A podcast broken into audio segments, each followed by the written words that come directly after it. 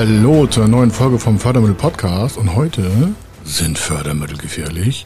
Also Fördermittel, Fördergelder, Zuschüsse, Programme aus diesem Bereich. Gibt es da Gefahren und wenn welche, worauf sollten Sie achten? Das machen wir heute.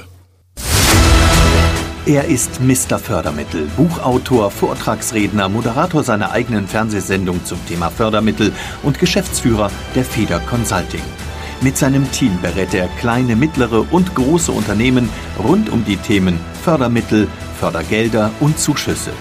In diesem Podcast bekommen Sie wertvolle und entscheidende Informationen, wenn es um die Themen Investitionen, Innovationen und Wachstum in Unternehmen geht. Über 25 Jahre Erfahrung, mehrfache Auszeichnungen als Fördermittelexperte, mehrere Milliarden Euro betreutes Investitionsvolumen und über 11.000 Unternehmensprojekte. Davon können Sie jetzt profitieren. Hier ist der Fördermittel-Podcast mit Kai Schimmelfeder. Falls Sie fragen, wieso sollen die gefährlich sein? Genau diese Themen werden wir uns heute ansehen, ob es bei Förderkrediten oder Zuschüssen, bei steuerlicher Forschungsförderung oder bei Bürgschaften irgendwelche Hindernissen, Klippen gibt, die Sie als Unternehmer umschiffen sollten, damit Sie freudig und positiv die Fördermittel nutzen können. Schauen wir uns mal das Thema Förderkrediten an. Was könnte an Förderkrediten eigentlich gefährlich sein? Da alleine die Welt der Förderkredite schon breit aufgestellt ist, will ich hier nur ein paar Sachen herauspicken, damit Sie wissen, was könnte da für Sie an Hindernissen oder an Gefahrensituationen äh, warten, die Sie vorher bedenken. Bei Förderkrediten ist äh, die einzelne Gefahr, dass Ihre Bank keine Lust darauf hat. Warum hat Ihre Bank darauf keine Lust? Also Förderkredite werden ja im Regelfall über die Hausbank beantragt bei den Förderbanken. Und da kann es natürlich sein, dass Ihre äh, Hausbank gar, gar nicht äh, bei den Förderstellen so weit konnektiert, also verbunden ist, dass sie überhaupt Förderkreditgeschäft abwickeln kann. Also das ist die erste Gefahr ist, dass Ihre Hausbank, mit der Sie seit Jahren schon arbeiten, gar nicht quasi technisch äh, darauf abzielt, Förderkredite mit ihnen zu finanzieren. Das ist nicht negativ, das ist bloß eine Erkenntnis. Wenn Sie jetzt also eine neue Bank aktivieren müssen, mit der Sie einen Förderkredit äh, aufnehmen wollen, dann hat diese neue Bank ja keine Erkenntnisgewinne von Ihren Geschäftsmodellen. Das heißt, Sie haben mehr Aufwand. Die Gefahr heißt also, Ihre Hausbank selber zum Beispiel hat gar kein Fördermittelgeschäft. Ähm, das passiert selten, aber es kann passieren und das sollten Sie auch ansehen.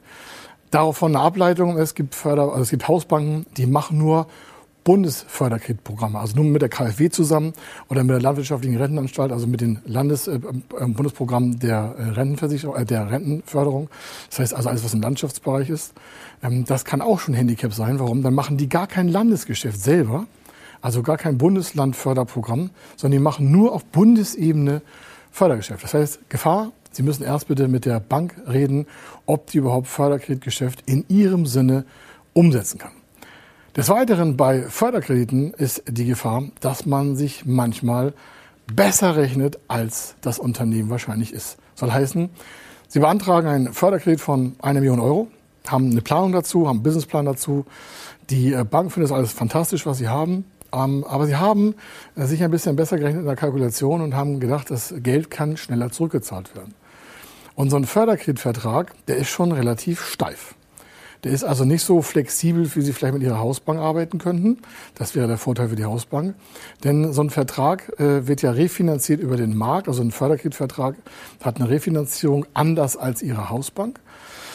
Und die Förderstellen selber, die wollen natürlich auch, dass das so zurückgezahlt wird, wie das mal vereinbart war. Auch da gibt es flexible äh, Rückzahlungsmodalitäten manchmal. Aber im Regelfall ist der Förderkredittag, wenn der auf zehn Jahre fixiert ist oder auf fünf oder auf drei oder auf sieben oder auf zwanzig, mit den Konditionen so fixiert. Und das ist auch wichtig für Sie zu wissen, dass Sie vorher Ihre Planung vollkommen abgeschlossen haben und sich sicher sind, dass das auch so ungefähr eintreten wird von der Planung, was Sie haben. Im weiteren Bereich der Förderkredite, zum Beispiel für Unternehmen, die bis fünf Jahre alt sind, nur also noch relativ junger Markt, gibt es ja Förderkredite, die äh, wirtschaftliches Eigenkapital darstellen. Was heißt das? Das ist ein Kredit, also das Geld müssen Sie zurückbezahlen. Aber die ersten sieben Jahre gibt es keine Tilgung. Was ist die Gefahr daran? Die Gefahr ist, Sie haben ein Unternehmen, das wächst im dritten, vierten, fünften, sechsten, siebten Jahr. Sie nehmen sich so einen Förderkredit mit Eigenkapitalfunktion ins Unternehmen rein, um eine Halle zu bauen, um einen Auslandsstützpunkt aufzurüsten, um ihren Betrieb aufzurüsten, Digitalisierung, Innovation, Energieeffizienz, Umweltschutz, egal welches Investitionsthema. Und äh, sie freuen sich, dass sie sieben Jahre nicht bezahlen müssen und das erst im achten Jahr zur Rückfinanzierung äh, angedacht ist. Und sie vergessen so während der ersten sieben Jahre dieser Förderkreditzeit, dass ab dem achten Jahr da noch eine Tilgung auf sie wartet für die nächsten paar Jahre halt über eine Million Euro. Also das heißt, wenn Sie Ihre Planung nur für den Zeitraum Ihrer Sichtfahrt äh, haben, also vielleicht drei, vier Jahre, dann könnten Sie vielleicht vergessen, dass ab dem achten Jahr also in weiterer Zukunft, da noch Tilgung auf sie warten. Also das könnte eine Gefahr sein, dass sie das einfach vergessen, sich damit zu gut rechnen und sagen, hey, uns geht ja super. Und mit einmal kommt dann überraschend das achte Jahr und sie müssen diese Million halt in verschiedenen Tranchen, meistens sechs, sieben, acht Jahre, zurückzahlen. Das heißt, sie hätten eine sehr starke Belastung auf ihre Liquidität, die ja auch nicht plötzlich eingeschlagen ist, sondern die haben sie vielleicht aber vergessen in ihrer Planung. Also das ist schon wichtig, dass sie das vorher alles einplanen und nicht denken, oh, es wird schon so laufen. Das Weitere bei Förderkrediten ist äh, nicht eine Gefahr, aber vielleicht doch eine Klippe, und zwar die Konditionierung. Manche Hausbanken sagen, Mensch, das Fördergeschäft, das rechnet sich für uns vielleicht gar nicht so, wie wir es gerne hätten. Und wir bieten dagegen immer wieder Hausbankkonditionen an. Das ist der Regelfall. Natürlich will eine Hausbank äh, ihr eigenes Geschäft äh, auch an sie rantragen, also ihre eigenen Kreditmittel. Und äh, die Gefahr könnte sein, dass sie wegen der Vereinfachung der, der Arbeit mit der Hausbank den äh, Förderkredit, weil der vielleicht ein bisschen bürokratischer ist, aber andere Vorteile hat, beiseite parken und sagen, ach, ich mache den einfachen Weg hier mit meiner Hausbank und so, die kennen mich auch schon, alles easy peasy, ähm, und verlassen den Bereich der Förderung und verzichten vielleicht auf nachhaltige Fördergeschäft, weil sie sagen, der einfache Weg ist vielleicht unbürokratisch, muss auch schnell gehen, äh, wir machen es mit der Hausbank. Und wichtiger Tipp ist, alles, was schnell gehen muss, ist aber ganz gefährlich in der Finanzierung. Ja, alles, was schnell gehen muss, ist äh, immer schwierig und auch echt gefährlich. Nehmen wir ein zweites großes äh, Konvolent von Förderbereichen, das ist das Thema Beteiligungskapital. Es gibt ja mittelständische Beteiligungsgesellschaften und Sie äh, als Unternehmer müssen einfach wissen, was heißt das? Ja, was heißt das? Was ist daran gefährlich, wenn man Beteiligungskapital aus Förderprogrammen nutzt?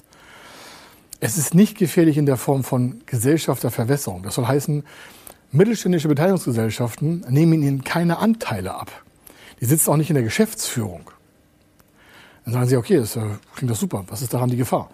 Die Gefahr ist, dass sie natürlich die nächsten, im Regelfall acht bis zehn Jahre, eine stärkere Eigenkapitalsituation im Unternehmen haben. Ich mache ein Beispiel.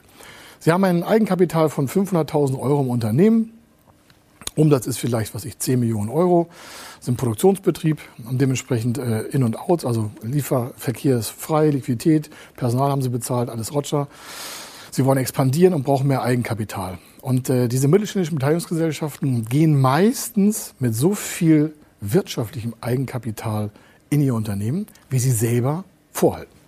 Wenn Sie also 500.000 Euro Eigenkapital vorhalten, dann würden Sie vielleicht maximal 500.000 Euro, es gibt auch Ausnahmefälle mit mehr, aber wir nehmen mal den Regelfall an, maximal zu pari Kondition, also zur gleichen Kondition, die 500.000 Euro aufsetzen. Dann hätten Sie im Unternehmen eine Million Euro.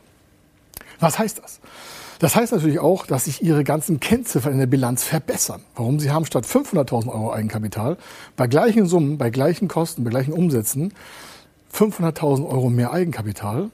Aber in zehn Jahren, spätestens, meistens aber nach acht Jahren, müssen Sie dieses Eigenkapital von der Beteiligungsgesellschaft aus der Förderung zurückzahlen meistens endfällig. Das heißt, Sie müssen also parallel für die nächsten acht Jahre die Summe, die Sie von der Beteiligungsgesellschaft genutzt haben und immer noch nutzen, auch als Liquidität, ja, das sind ja 500.000 Euro dann, die Sie zusätzlich haben, zusätzlich zu dem Effekt, dass das Eigenkapital wirtschaftlich ist, müssen Sie die nächsten Jahre natürlich was zurücklegen. Oder Sie gehen so ein bisschen auf Risiko und sagen, Mensch, im achten Jahr, da werden wir schon genügend Geld haben und dann packe ich im achten Jahr die 500.000 Euro zurück um sie dann der Beteiligungsgesellschaft aus der Förderung wieder zurückzugeben.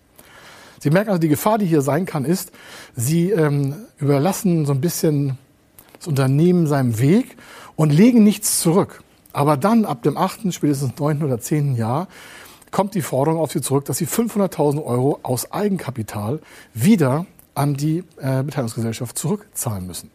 Das heißt, es ist heute reingelaufen 500 und in zehn Jahren spätestens oder acht oder neun Jahren läuft es wieder zurück. Die Frage ist also, haben Sie heute schon eine grobe Richtung, wo Sie vielleicht in acht, neun Jahren sein wollen? Und können Sie sich dann auch leisten? Sind Sie dann so gut gewachsen, dass Sie halt in acht, neun, spätestens zehn Jahren diese beispielhaften 500.000 Euro wieder aus Ihrem Cashflow zurückzahlen können? Wenn Sie das nicht beachten, dann ist das natürlich eine Gefahr. Und zwar ist eine Unachtsamkeit aus Ihrer jetzigen Planung. Das heißt, Sie haben die Gefahr selber im Griff, wenn Sie äh, das machen. Und hier ist auch mal eine Trennung zwischen Gefahr und Risiko. Das Risiko und die Gefahr ist was anderes. Die Gefahr äh, ist ja sichtbar. Sie sind, sind nicht überrascht. Der Vertrag ist unterschrieben, Sie haben 500.000 Euro bekommen, das Geld auf dem Konto, Sie können expandieren, neues Werk bauen, Unternehmen kaufen, energetisch äh, was machen, völlig egal, Sie können investieren.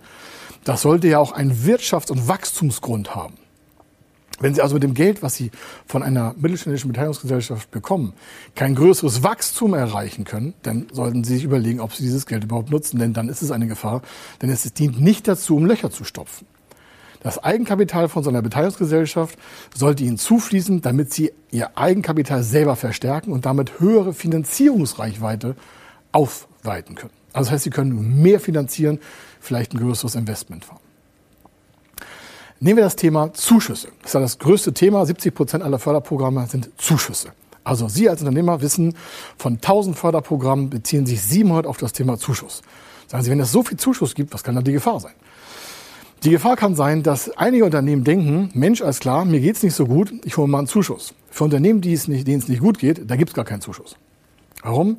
Der Zuschuss, der wird ja gegeben auf eine Zukunftsinvestition. Wenn es Ihnen nicht so gut geht, dann brauchen Sie den Antrag für Zuschuss gar nicht stellen, weil Sie wahrscheinlich sofort abgelehnt wird, weil Sie ja keine Zukunftsperspektive haben. Wozu ist also der Zuschuss gut? Der Zuschuss ist gut für die Unternehmen, die nach vorne wollen. Die wollen innovieren, digitalisieren, Energieeffizienz, Umweltschutz, Unternehmenskauf, irgendetwas in der Bereich Künstliche Intelligenz, also nach vorne in die Zukunft. Und dafür kann man auch Zuschüsse nutzen. Wenn Sie also Ihren normalen Geschäftsbetrieb darauf kalkulieren, einen Zuschuss zu bekommen, der dann gar nicht wirtschaftlich für Sie erfolgreich werden kann, dann haben Sie die Gefahr, dass Sie einen Zuschuss bekommen, den Sie irgendwann zurückzahlen müssen. Und dann, wieso? Zuschuss zurückzahlen? Ich erzähle doch hier immer, Zuschuss geschenktes Geld vom Staat. Sage ja, aber der Zuschuss gibt es für die Unternehmen, die das genau zweckmäßig auch einsetzen. Das heißt, Sie haben vorher eine ganz klare Vision und Planung, wo der Zuschuss eingesetzt wird. Und dann kann er auch bei Ihnen verbleiben. Entscheidend ist aber, dass Sie diese Zuschüsse dann auch so einsetzen, wie Sie mal geplant haben, damit Sie dann einen wirtschaftlichen Vorteil generieren. Also für die Zukunft ist es richtig, rückwärtsgewandt ist es schlecht und eine Gefahr. Und wenn Sie aus diesen ganzen Förderinformationen, die wir jetzt hier besprochen haben, eine für Sie individuelle Tragweite absehen können und sagen, Mensch, das ist ein gutes Thema, Zuschüsse für mich, Förderprogramme nutzen, Beteiligungskapital nutzen, dann gehen Sie auf fördermittel-testen.de. Bei fördermittel-testen.de können Sie Ihre Unternehmensdaten eintragen, in was Sie auch investieren wollen. Und dann bekommen Sie von uns zurück eine Antwort, was wie wo fördermäßig sinnvoll ist, wie hoch die Summen der Förderung sein könnten, ob Beteiligung, ob Zuschuss, ob Förderkredit, ob Bürgschaft, ob Haftungsfreistellung, egal was. Und dann können Sie mit diesen Daten Ihre individuelle Entscheidung einen Schritt weitergehen und verpassen auch keine Fördermittel und deren Vorteile auch nicht. Also bis dahin, viel Erfolg weiterhin.